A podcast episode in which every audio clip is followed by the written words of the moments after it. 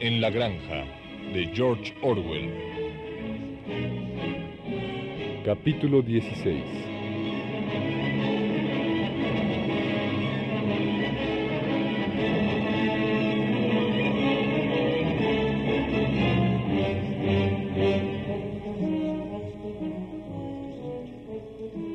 Tres días después, se registró un terrible alboroto. Whymper, extremadamente pálido, llegó montado en su bicicleta a toda velocidad, la tiró al suelo cuando llegó al patio y entró corriendo al aposento de Napoleón, de donde minutos después partió un rugido de rabia.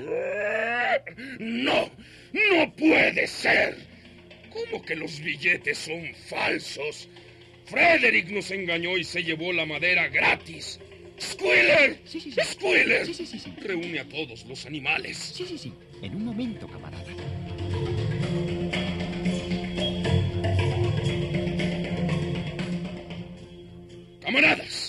Frederick nos ha engañado y decreto para él la sentencia de muerte. Cuando logremos capturarlo, será quemado vivo. Al mismo tiempo, quiero advertirles que después de este acto de traición debe esperarse lo peor. Frederick y su gente pueden lanzar su tan largamente esperado ataque en cualquier momento. Quiero que se aposten centinelas en todas las vías de acceso a la granja y que además se envíen cuatro palomas a Foswood con su mensaje conciliatorio, gracias al cual espero poder restablecer buenas relaciones con Pilkington.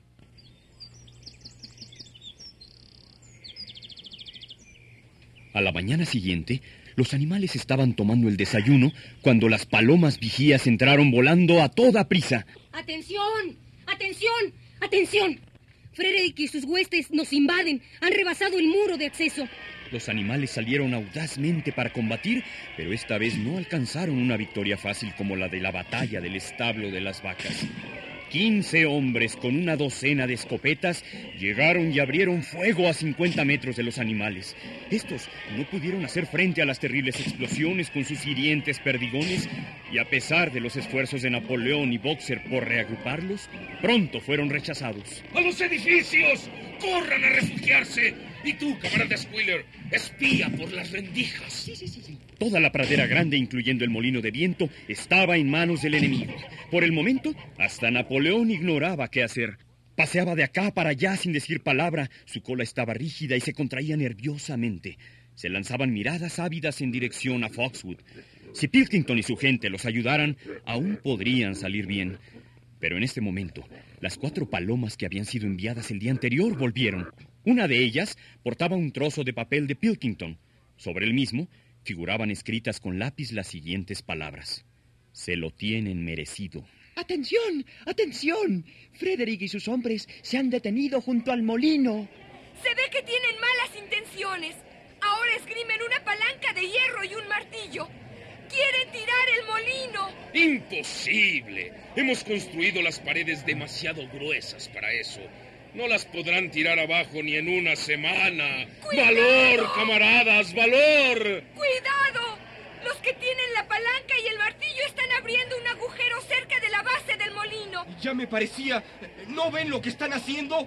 Enseguida van a llenar de pólvora ese agujero. ¿Qué podemos hacer? Es imposible aventurarse fuera del refugio de los edificios. ¿Y ahora qué pasa? Los hombres corren por todas direcciones.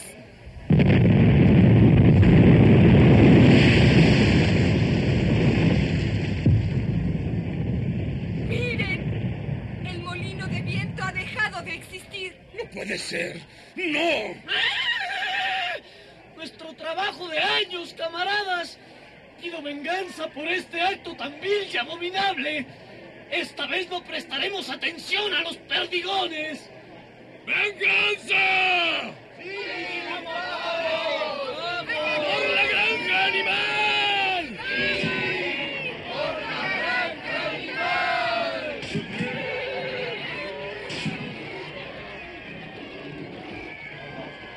Fue una batalla enconada y salvaje. Los hombres hicieron fuego una y otra vez. Y cuando los animales llegaron a la lucha cuerpo a cuerpo, los azotaron con sus palos y con sus pesadas botas. Una vaca, tres ovejas y dos gansos murieron. Casi todos estaban heridos. Hasta Napoleón, que dirigía las operaciones desde la retaguardia, fue herido en la punta de la cola por un perdigón. Pero los hombres tampoco salieron ilesos. Tres de ellos tenían la cabeza rota por las coces de boxer. Otro fue corneado en el vientre por una vaca. A uno casi le arrancan los pantalones entre Jesse y Bluebell, y cuando los nueve perros guardaespaldas de Napoleón, a quienes él había ordenado que dieran un rodeo por detrás del cercado, aparecieron repentinamente por el flanco ladrando ferozmente, el pánico se apoderó de los hombres, quienes vieron el peligro que corrían de ser rodeados. ¡Compañeros! ¡Huyan mientras puedan! ¡Corran rápido! ¡A ellos! ¡Que no se vayan! ¡Que no se vayan sin sus últimas patadas! Habían vencido, pero estaban maltrechos y sangrantes. Lentamente volvieron renqueando hasta la granja. El espectáculo de los camaradas muertos que yacían sobre la hierba hizo llorar a algunos y durante algún rato se detuvieron desconsolados y en silencio en el lugar donde estuviera el molino. Ya no está. Hasta el último rastro de nuestra labor ha desaparecido. Es verdad, Muriel. Los cimientos están parcialmente destruidos y para construirlos no se podrá usar como antes las piedras, pues han desaparecido. La fuerza de la explosión las arrojó lejos. Es como si el molino nunca hubiera existido. Cuando se aproximaron a la granja, Squiller, que inexplicablemente había estado ausente durante toda la pelea, vino saltando hacia ellos meneando la cola. Rebosaba de alegría. En ese momento, los animales oyeron el solemne estampido de una escopeta. ¿A qué se debe ese disparo? Para celebrar nuestra victoria, Boxer. ¿De qué victoria hablas? Mis rodillas están sangrando. He perdido una herradura. Tengo rajado el casco y una docena de perdigones en una pata trasera. ¿Qué victoria, camarada? ¿No hemos arrojado al enemigo de nuestro suelo? ¿El suelo sagrado de granja animal? Pero han destruido el molino en el que habíamos trabajado durante dos años, camarada Squiller. ¿Qué importa, Boxer? Construiremos otro molino. Construiremos seis molinos si queremos. Aprecien, camaradas, la importancia de lo que hemos hecho. El enemigo estaba ocupando este suelo que pisamos, y ahora, gracias a la dirección del camarada Napoleón, hemos reconquistado cada pulgada del mismo. Entonces, ¿hemos recuperado nuevamente lo que teníamos antes? Esa es nuestra victoria. Me duelen mucho las piernas y veo que se viene una pesada labor. Hay que reconstruir el molino y para eso hay que prepararse a trabajar, pero ahora más fuerte. Lo malo es que tengo 11 años de edad y tal vez mis músculos ya no son los de antes. Pero cuando los animales vieron flamear la bandera verde y oyeron nuevamente la escopeta, en total fue disparada siete veces, y escucharon el discurso que pronunció Napoleón felicitándolos por su conducta, les pareció que después de todo habían conseguido una gran victoria. Los muertos en la batalla recibieron un entierro solemne.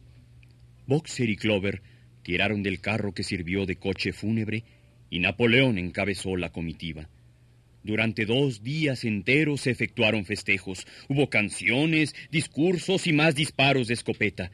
Se hizo un obsequio especial de una manzana para cada animal, dos onzas de maíz para cada ave y tres bizcochos para cada perro. Camaradas, les quiero anunciar que esta épica batalla será recordada con el nombre de la Batalla del Molino. Y además quiero decirles que se ha creado una nueva condecoración, la Orden del Estandarte Verde, que me otorgo en este mismo momento.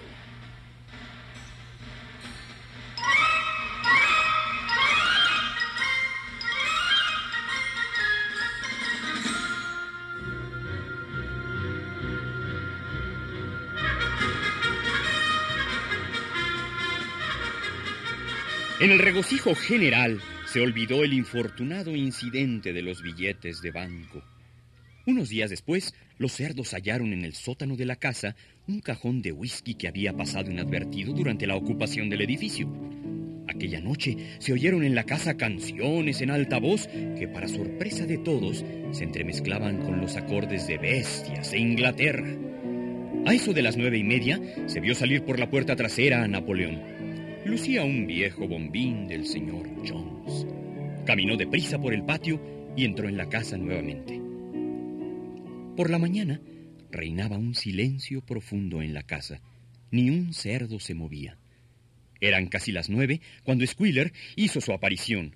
Caminaba lenta y torpemente. Sus ojos estaban opacos. Su cola caía flácidamente. Tenía el aspecto de estar seriamente enfermo. Reunió a los animales y les dijo, Camaradas, esta vez no es para informarles ninguna buena noticia. Todo lo contrario, es muy dolorosa. El camarada Napoleón nuestro líder, se está muriendo. Sí, sí, sí, Muestras de dolor se elevaron en un grito al unísono. Se colocó paja en todas las entradas de la casa y los animales caminaban de puntillas. Con lágrimas en los ojos se preguntaban unos a otros qué harían si perdieran a su líder. Se difundió el rumor de que Snowball, a pesar de todo, había logrado introducir veneno en la comida de Napoleón. A las once salió Squealer para hacer otro anuncio. El camarada Napoleón, como último acto suyo sobre la tierra, ha emitido un solemne mandato. La acción de beber alcohol será castigada con la muerte. Sin embargo, al anochecer, Napoleón parecía estar algo mejor y a la mañana siguiente Squealer pudo decirles. Nuestro líder, el camarada Napoleón, se halla en vías de franco restablecimiento. ¡Espléndido! ¡Viva nuestro líder, el camarada Napoleón! Esa misma noche, Napoleón estaba en pie y al día siguiente se supo que había ordenado a Whymper que comprara en Willingdon algunos folletos sobre la fermentación y destilación de bebidas. Una semana después, Squealer comunicó. Nuestro líder, me ha mandado informarles que el campo detrás de la huerta, que había sido contemplado como lugar de esparcimiento para animales retirados del trabajo, será arado, pues el terreno está agotado y es necesario cultivarlo de nuevo. Sí, sí, sí. Pero pronto se supo que Napoleón tenía intención de sembrarlo con cebada. Más o menos por esa época ocurrió un raro incidente que casi nadie fue capaz de entender. Una noche, a eso de las doce,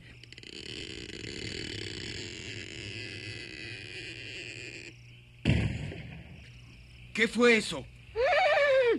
Vamos a investigar. Era una noche clara de luna. Al pie de la pared y en el granero principal donde figuraban escritos los siete mandamientos, vieron una escalera rota en dos pedazos. Squealer estaba tendido en el suelo y muy cerca se encontraban una linterna, un pincel y un tarro de pintura blanca volcado. Los perros formaron inmediatamente un círculo alrededor de él y lo escoltaron de vuelta a la casa en cuanto pudo caminar. Clover, no entiendo. ¿Qué hacía Squealer? No sé. Parece que se cayó. Ahora creo comprender.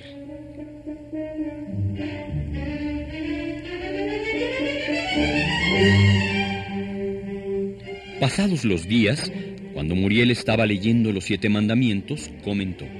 Es muy raro, pero me parece que no recordaba bien el quinto mandamiento. Yo pensé que decía, ningún animal beberá alcohol. Pero había pasado por alto dos palabras, en exceso.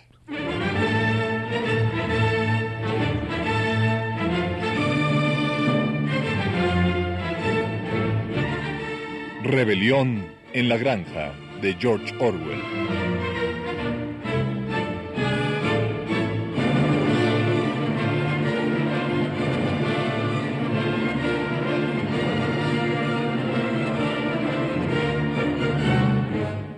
Actuaron en este capítulo, por orden de aparición, Juan Stack, Tina French, Raúl Ruiz, Carlota Villagrán, Alejandro Camacho y Ernesto Yáñez.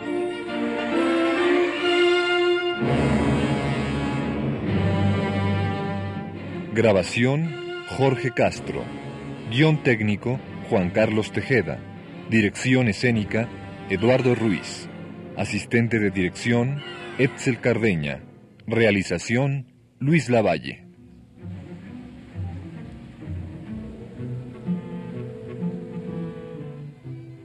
Producción Radio UNAM.